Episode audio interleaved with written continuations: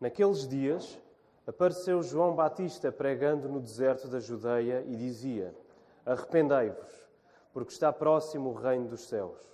Porque este é o referido por intermédio do profeta Isaías: Voz do que clama no deserto: Preparai o caminho do Senhor, endireitai as suas veredas.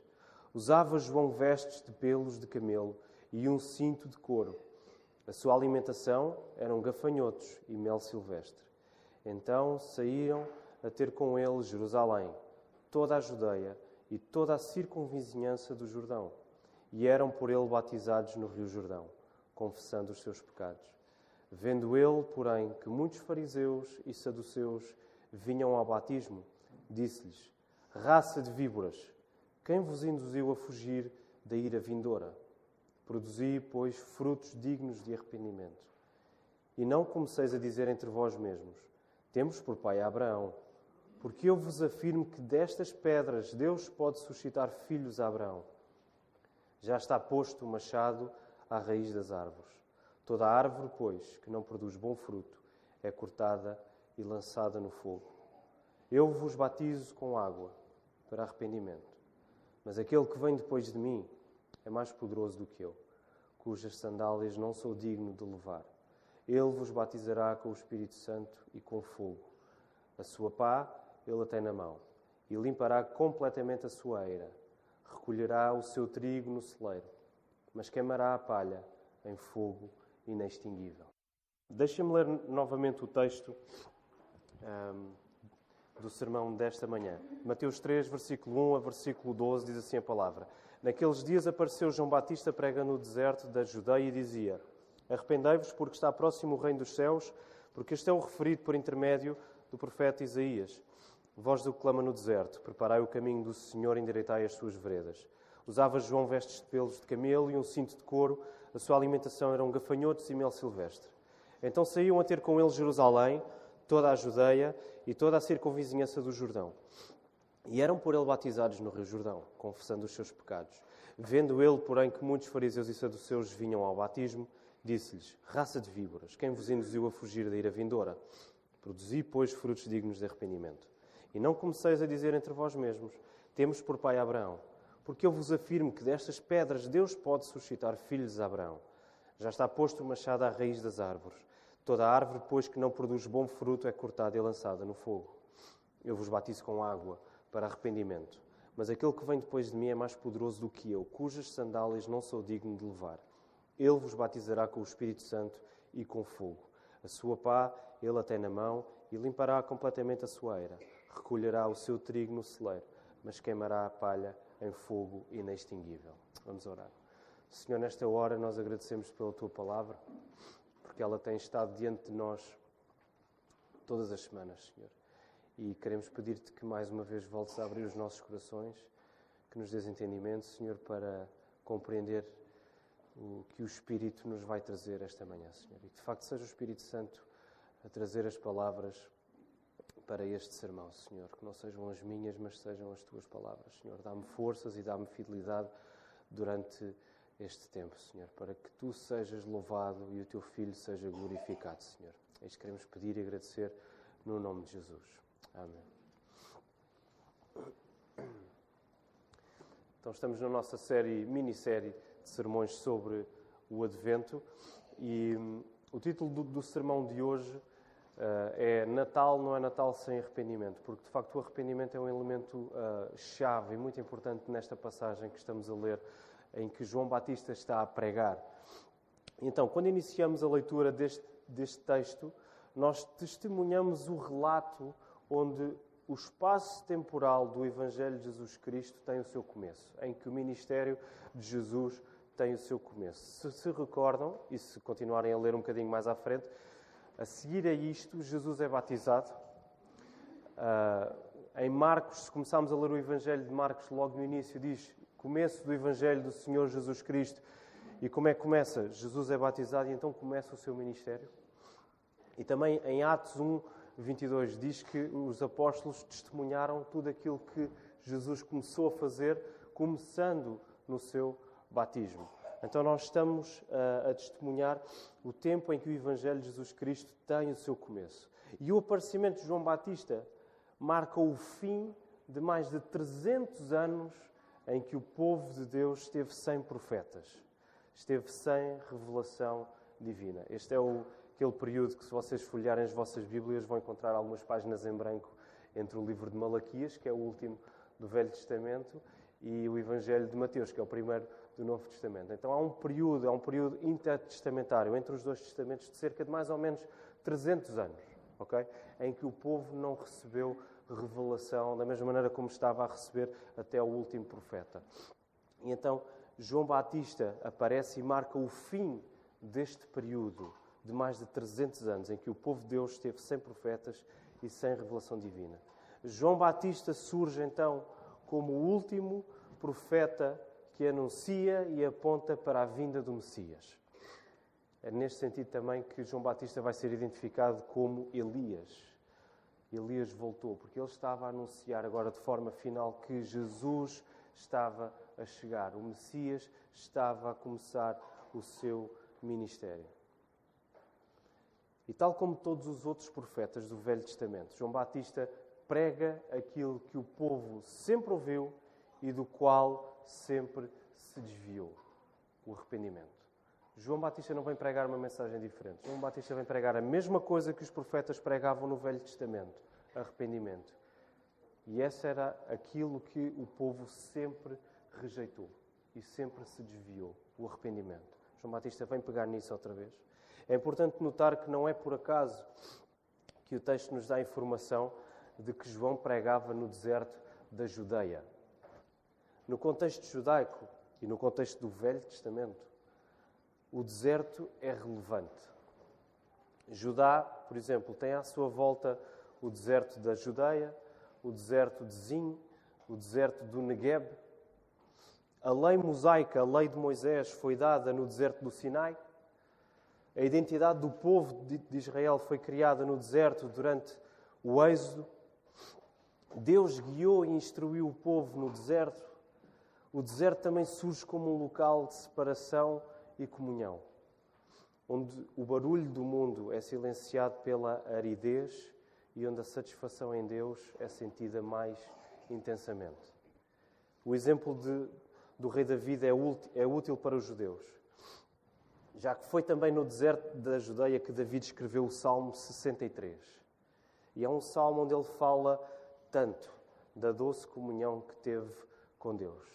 A história do povo de Deus, a história de Israel, está impregnada de desertos. Não é por acaso que o texto faz referência que João Batista surge a pregar no deserto. Agora, no Novo Testamento, Deus chama, Deus suscita o seu povo novamente num deserto.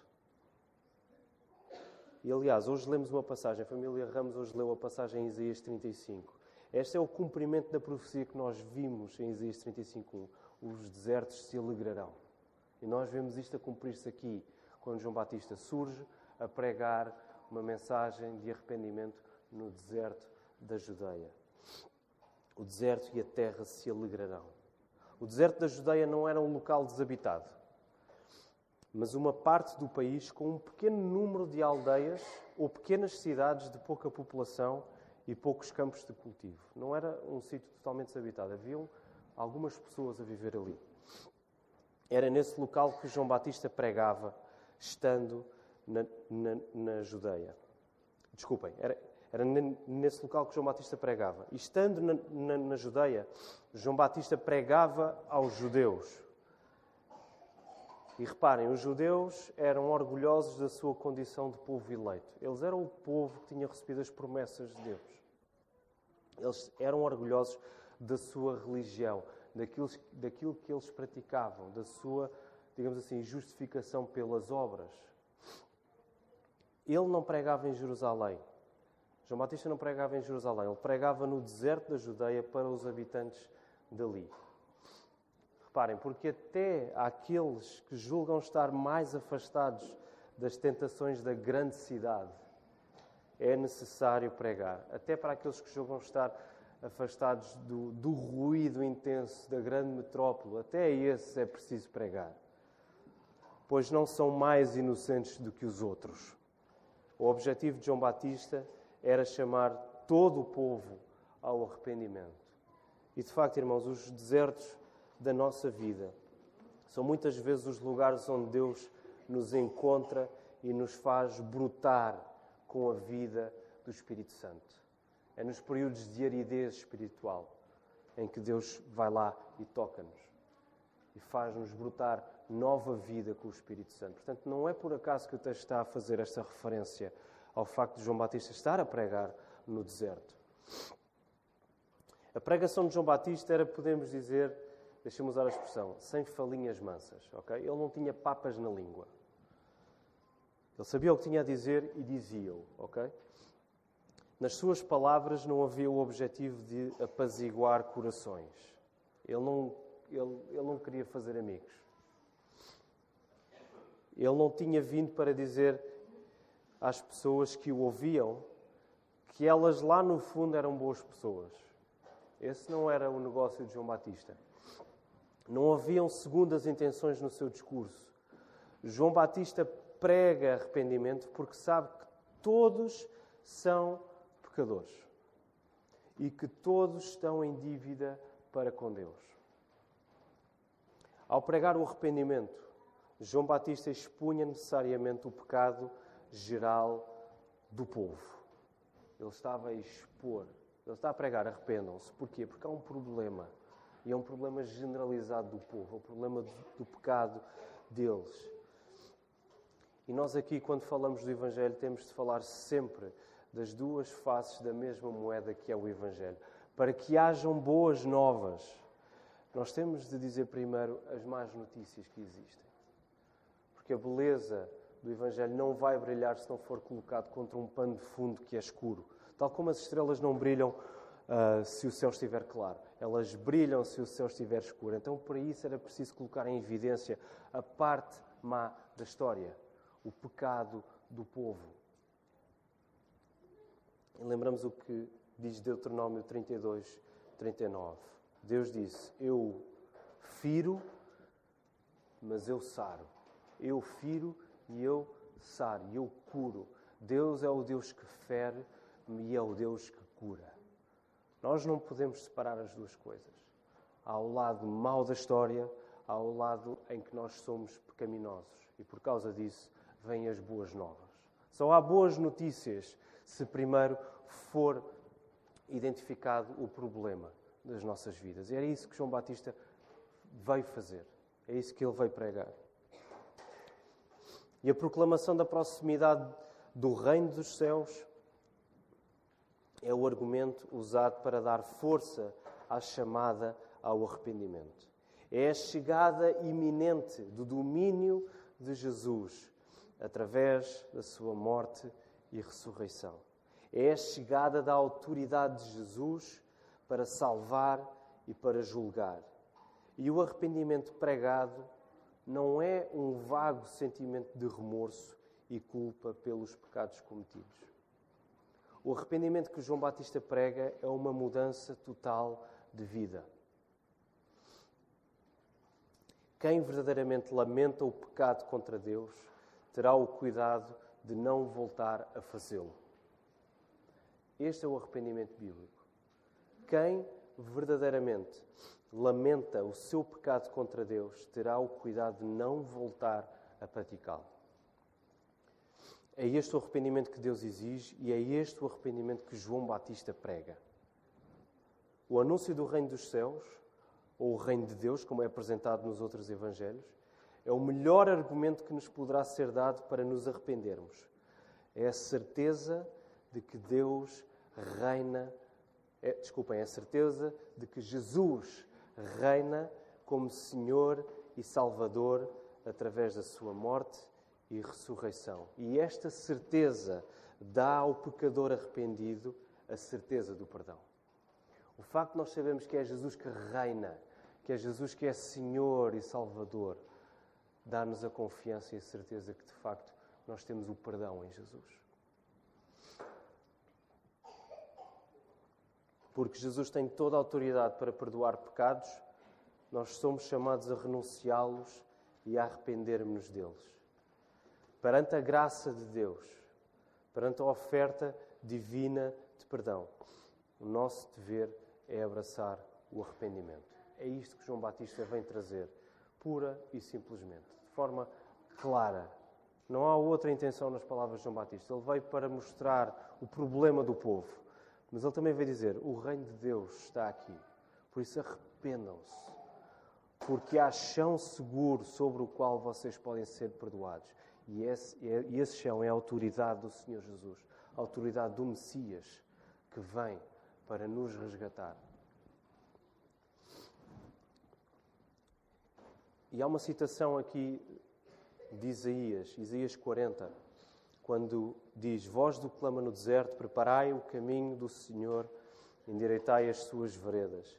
Este é o cumprimento da profecia de Isaías em João Batista. Preparar o caminho do Senhor, endireitar as suas veredas. Estas expressões revelam a necessidade de João Batista colocar em foco a decadência em que se encontra o povo de Deus.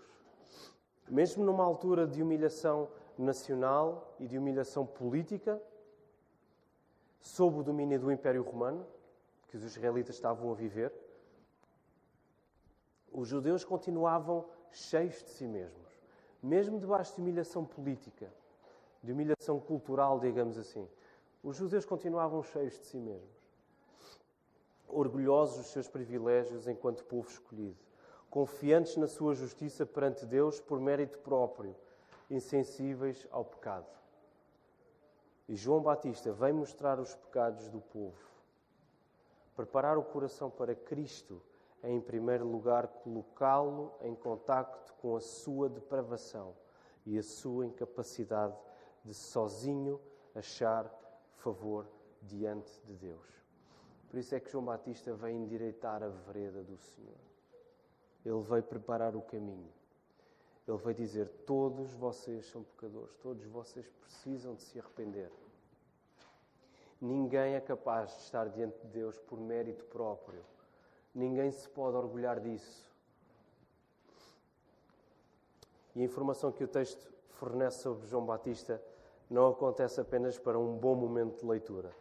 Quando ele nos diz as coisas que João Batista uh, comia e como ele se vestia. Okay? Há, há, uma intenção. Isso não acontece apenas para nos espantarmos com o aparato com que João Batista se adornava. Esta informação é totalmente intencional. Tanto as suas vestes como a sua alimentação falam da natureza do reino que ele pregava, o reino dos céus. O reino de Deus, o reino do Senhor Jesus, cuja chegada estava iminente. Este reino não é deste mundo. É como o nome indica, é um reino divinal. João Batista, reparem, estava intimamente ligado com a realidade espiritual da chegada do Messias. Ele já experimentava essa chegada, ele sabia o que aqui significava. A satisfação de João Batista em Deus era tal que ele não podia fazer outra coisa senão olhar, deixem-me dizer assim, com uma santa indiferença para as coisas, os ornamentos, os prazeres do mundo terreno. Pois ele conhecia coisas eternamente melhores. Ele não podia estar satisfeito com o que o mundo podia dar. Logo havia nele uma santa insatisfação em tudo aquilo que o mundo podia oferecer. Logo, as suas vestes e a sua alimentação apontavam para uma mortificação do que é carnal do que é pecaminoso. É neste sentido que o seu exemplo também preparava o caminho para Cristo. As coisas do mundo não se comparam com as coisas de Deus. As coisas que o mundo dá não se comparam com as coisas que Deus nos dá em Cristo. Por outras palavras, as vestes de pelos de camelo e o cinto de couro que ele vestia, e os gafanhotos e o mel silvestre que ele comia, ilustravam que a sua verdadeira roupa e a sua verdadeira comida era a presença do próprio Deus. Ele servia como uma, uma ilustração para as pessoas que o viam perceberem: este tipo é estranho, mas ele é estranho de uma maneira em que ele quer de facto pregar com aquilo que ele come, com aquilo que ele veste, que o reino de Deus é muito melhor do que este mundo aqui, de que o seu coração está completamente ganho por aquilo que Cristo vem fazer. Este, digamos assim, pormenor, fez com que a multidão da zona fosse ouvir João Batista. E naquela altura havia o sentimento de que o reino de Deus seria revelado, ok? Havia sentimento de que havia uma expectativa no ar de que o reino de Deus ia ser revelado.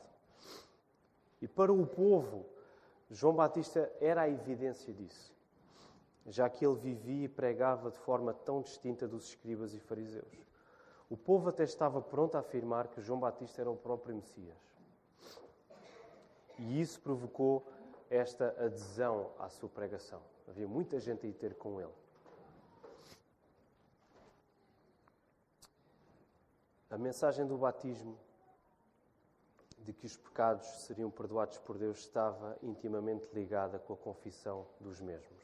Lemos isso no versículo 16, quando diz: E eram por ele batizados no Rio Jordão, confessando os seus pecados. Portanto, saíam a ter com ele Jerusalém, toda a Judeia, toda a circunvizinhança do Jordão, e eram por ele batizados no Rio Jordão, confessando os seus pecados. A mensagem do batismo de João Batista, de que os pecados seriam perdoados por Deus, estava intimamente ligada com a confissão desses pecados. Agora devemos lembrar, o povo estava acostumado a uma confissão geral de pecados uma vez por ano, no dia da, da, da expiação. Se recordam? Se se recordam disso, está prescrito em Levítico, que é o dia da expiação. Então, uma vez por ano, todos os pecados do povo eram colocados no sacrifício, eram expiados, havia um dia de confissão geral, um dia por ano, em, que o povo confessava de uma maneira geral os seus pecados. E os judeus descansavam na sua própria justiça. Agora, João Batista ensinava-os a acusarem-se a si mesmos e ensinava-os a uma confissão pessoal dos seus pecados. A confissão deve sempre levar a uma resolução de não retorno ao pecado e de uma vida santificada pelo Espírito. E é interessante reparar que João Batista, sendo judeu, ele está a batizar outros judeus. Deixem-me explicar porque é que isto é interessante. No mundo antigo, o batismo não era exclusivo do povo judaico. Okay? Não era um ritual praticado apenas pelos judeus. Mas era usado por vários povos para receber estrangeiros na religião do povo que batizava. Okay? O batismo servia para receber pessoas estrangeiras na religião desse povo que estava a batizar. Os judeus usavam isso para receberem os estrangeiros no judaísmo, para os uh, para dizerem: vocês são bem-vindos, vocês agora são judeus como nós, ok? Vocês são batizados. Logo, o batismo de João Batista estava a fazer mais do que apenas aceitar estrangeiros no judaísmo, na religião judaica, uma vez que ele estava a batizar judeus. Eles já eram judeus. Por que é que ele tinha que, que, que os batizar agora? Ao fazer isso, ao batizá-los, João estava a dizer: Judeus, eu vim para preparar o caminho do Senhor. Eu vim para endireitar as suas veredas. Eu vim para fazer tábua rasa entre judeus, que são vocês, e gentios, que são os de fora. Porque todos precisam de se arrepender e ser perdoados por Deus. João Batista estava a dizer: Olha, lá no fundo não há diferença entre vocês, que são judeus, e os gentios. Para o povo que descendia de Abraão e que tinha recebido as promessas de Deus, esta era uma pregação dura. Vir alguém que era judeu a dizer: Vocês são iguais aos de fora. Isto ia ser chocante para eles ouvirem. E ao mesmo tempo, era a pregação mais doce que eles podiam ouvir. Porquê? Porque se todos estão debaixo do pecado, quer judeus, quer gentios, então Jesus pode salvar qualquer um. Se todos estão debaixo do pecado, se vocês são iguais aos de fora, isso é pior do que vocês julgavam que era. É de facto pior. Vocês achavam que estavam numa posição segura, mas não estão. Vocês são tão pecadores como os outros lá fora. Mas atenção, agora virem a moeda. Isto é melhor do que o que vocês julgam. Porquê? Porque Jesus, porque o Messias que vem aí, ele pode salvar qualquer pessoa.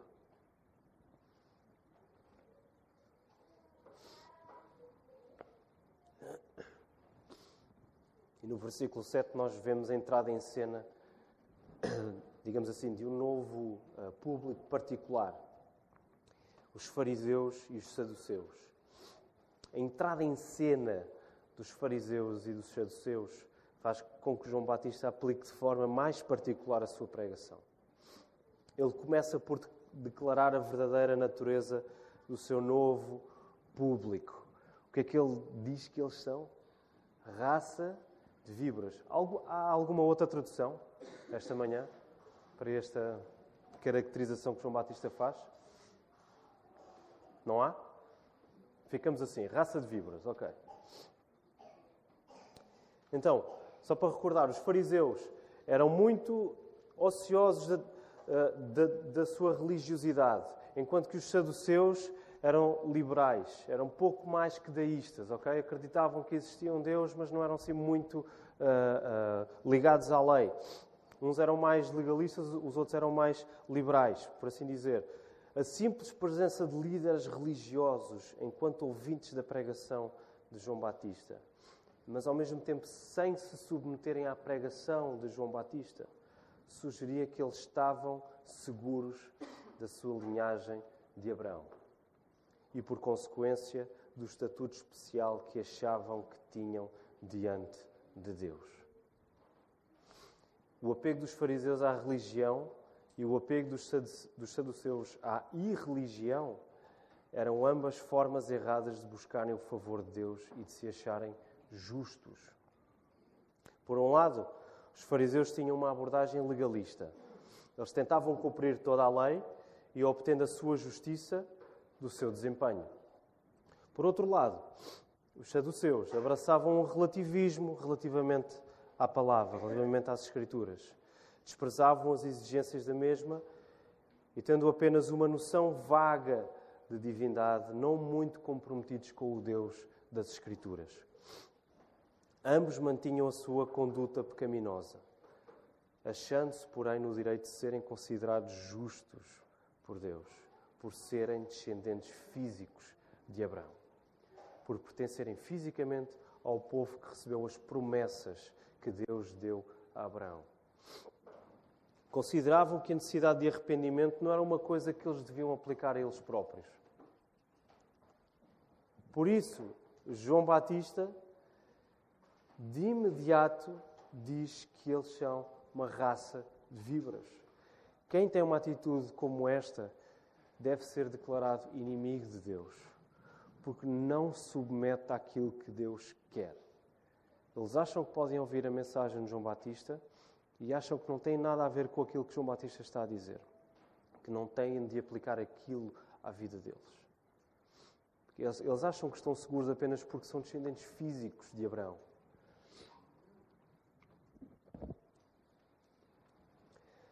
Eles estavam sujeitos à ira vindoura de Deus. E de seguida vem a exortação de João Batista no versículo 8, quando ele diz: Produzir, pois, frutos dignos de arrependimento. Agora que eles estavam avisados da ira de Deus, são exortados a uma vida santa, ao arrependimento que os afaste de vez da, da hipocrisia que viviam. João Batista aplica a sua pregação a fariseus e a saduceus mostrando uma divisão clara entre aqueles que professam arrependimento e, com isso, obras que o evidenciem, e aqueles que professam arrependimento, mas permanecem nos seus pecados.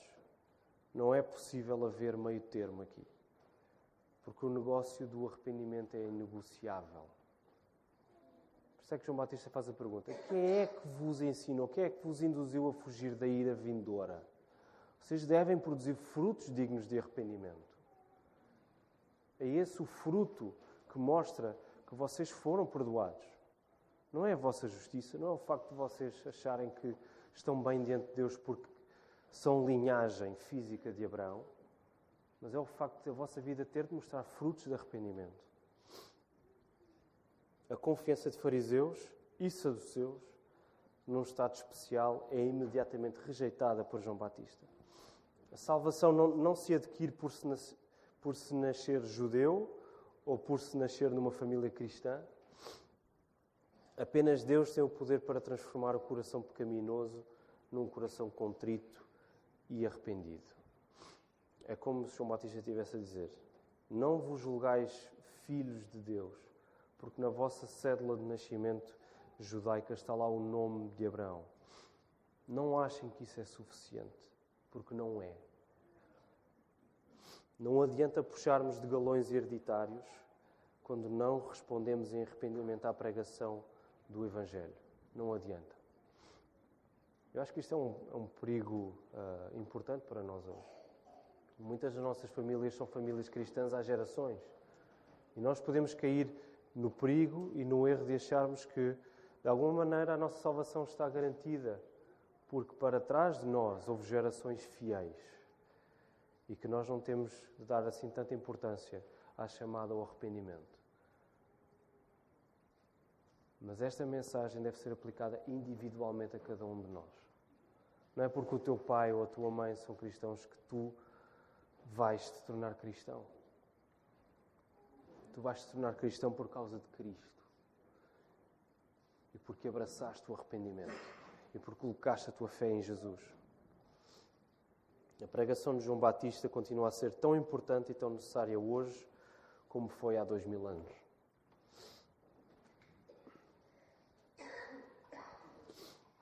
Versículo 10: Já está posto o machado à raiz das árvores. Toda árvore, depois que não produz bom fruto, é cortada e lançada ao fogo. A pregação do arrependimento traz consigo o aviso do inevitável julgamento. A imagem do machado colocado à raiz de toda a árvore mostra que o julgamento virá sobre todos. E que o veredito será em função da resposta que cada um der à pregação do arrependimento. O julgamento virá sobre cada um de nós.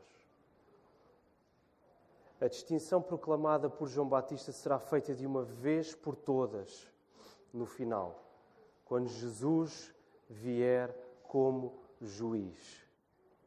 Aqueles cuja vida não evidenciar provas de arrependimento, provas de submissão, obediência e amor a Cristo, serão lançados para fora da presença de Deus para sempre.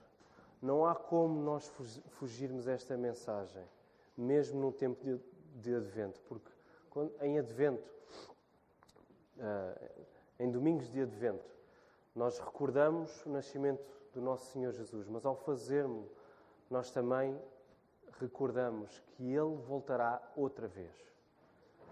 Tal como o povo esperou por Ele uma vez, nós agora esperamos por Ele novamente. E por isso temos de falar em julgamento. Temos de falar naquilo que acontecerá a quem não estiver unido a Cristo pela fé.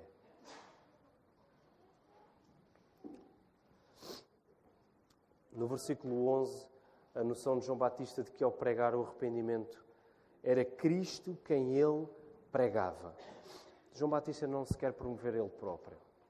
Ele tem a noção de que ele está a pregar o Senhor Jesus. Quando ele diz: Eu vos batizo com água para arrependimento, mas aquele que vem depois de mim é mais poderoso do que eu, cujas sandálias não sou digno de levar.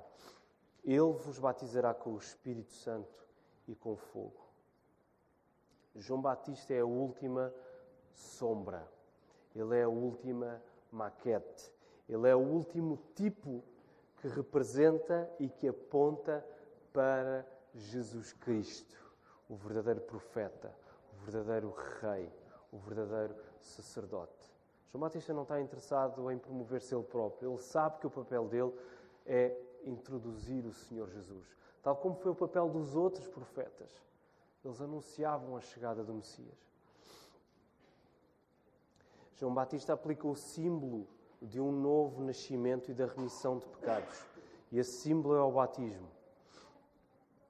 Mas Jesus vem aplicar o verdadeiro novo nascimento e o verdadeiro perdão para a salvação daqueles que creem no seu nome e se arrependem dos seus pecados. É isso que está escrito quando a palavra diz que Ele virá para nos batizar com o Espírito Santo e com o fogo purificador do Espírito Santo. É Jesus que vem operar o novo nascimento nas nossas vidas. Aquilo que o batismo com água simboliza. E no versículo 12, quando diz a sua pá, ele a tem na mão e limpará completamente a sua eira. Recolherá o seu trigo no celeiro, mas queimará a palha em fogo inextinguível. Jesus tem toda a autoridade para salvar e para julgar. É pela sua mão que serão separados para sempre os que verdadeiramente são seus dos que não são. É pela mão de Jesus. A autoridade é dele para salvar e para julgar. E João Batista quer trazer isto.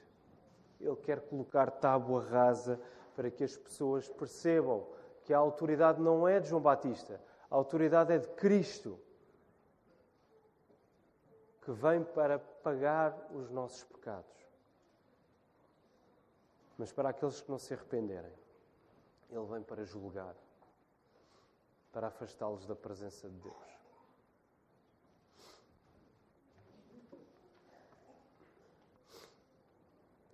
Quero aplicar este, este texto brevemente.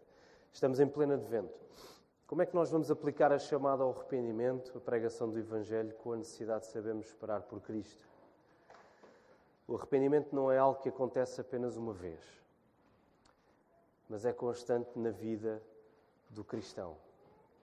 O arrependimento não nos indica uma boa dose de azelhice ou frustração quando falhamos, mas antes o arrependimento indica-nos o constante afirmar que a nossa vida não nos pertence. Mas a nossa vida é propriedade exclusiva do Senhor Jesus. Querem viver em submissão constante ao Senhor Jesus? Vivam o arrependimento.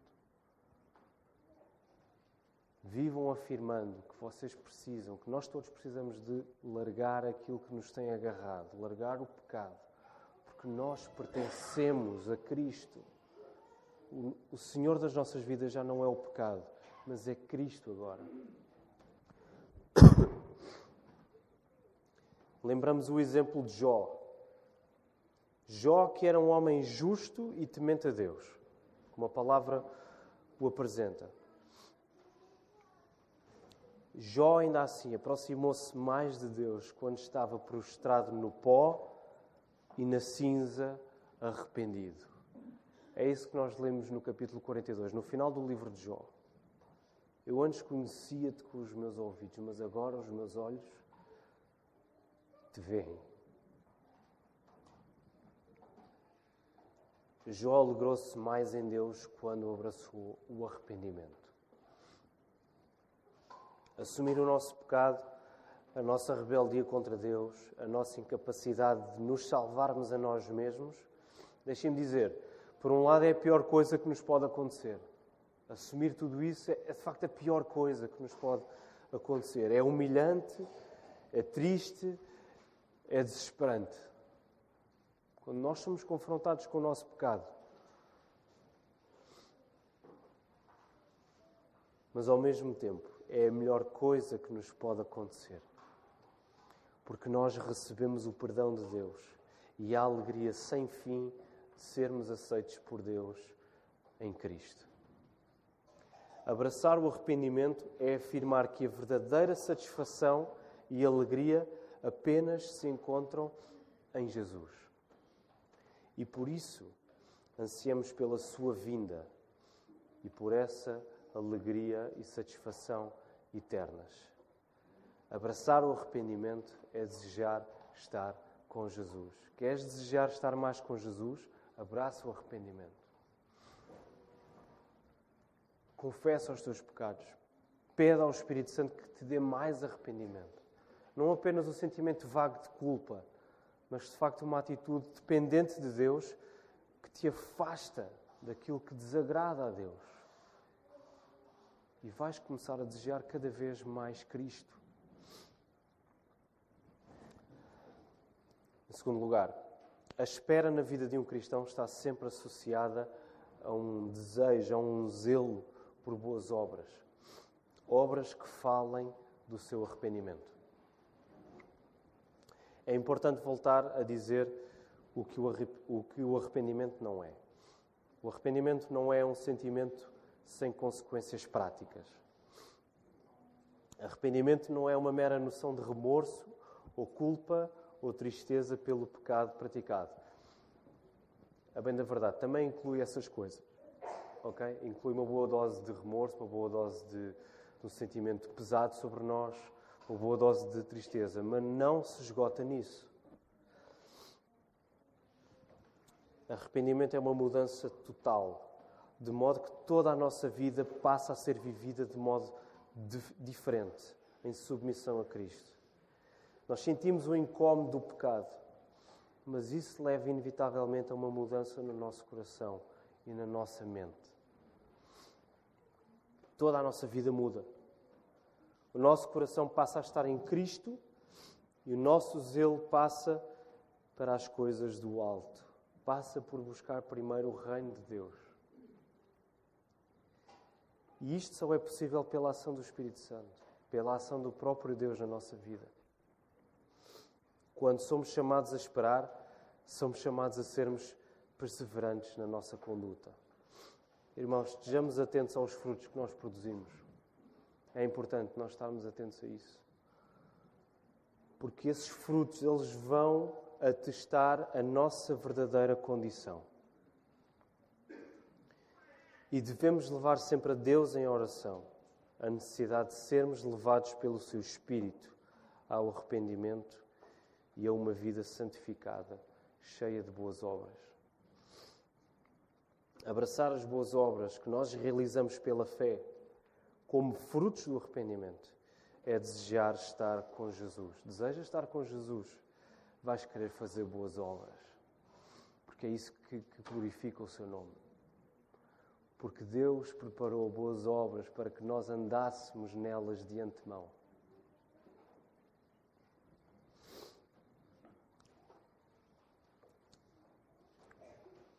E por último, nós temos a certeza e temos a expectativa do julgamento final quando Jesus regressar.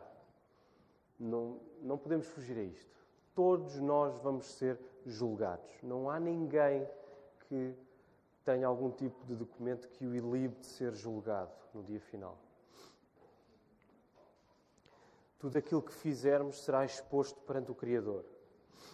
Todas as pessoas serão julgadas. E isto nunca poderá sair da nossa pregação. E é curioso como é que uma época como o Natal, que é tão confortável, mas tem que trazer sempre este elemento. Pregar o Natal é pregar julgamento também. Porque Jesus veio para estabelecer o seu reino, para que nós reconhecêssemos que é Ele que tem toda a autoridade para salvar e para julgar. O reino de Deus, o reino dos céus, também é Jesus a trazer a sua autoridade para julgar todas as pessoas.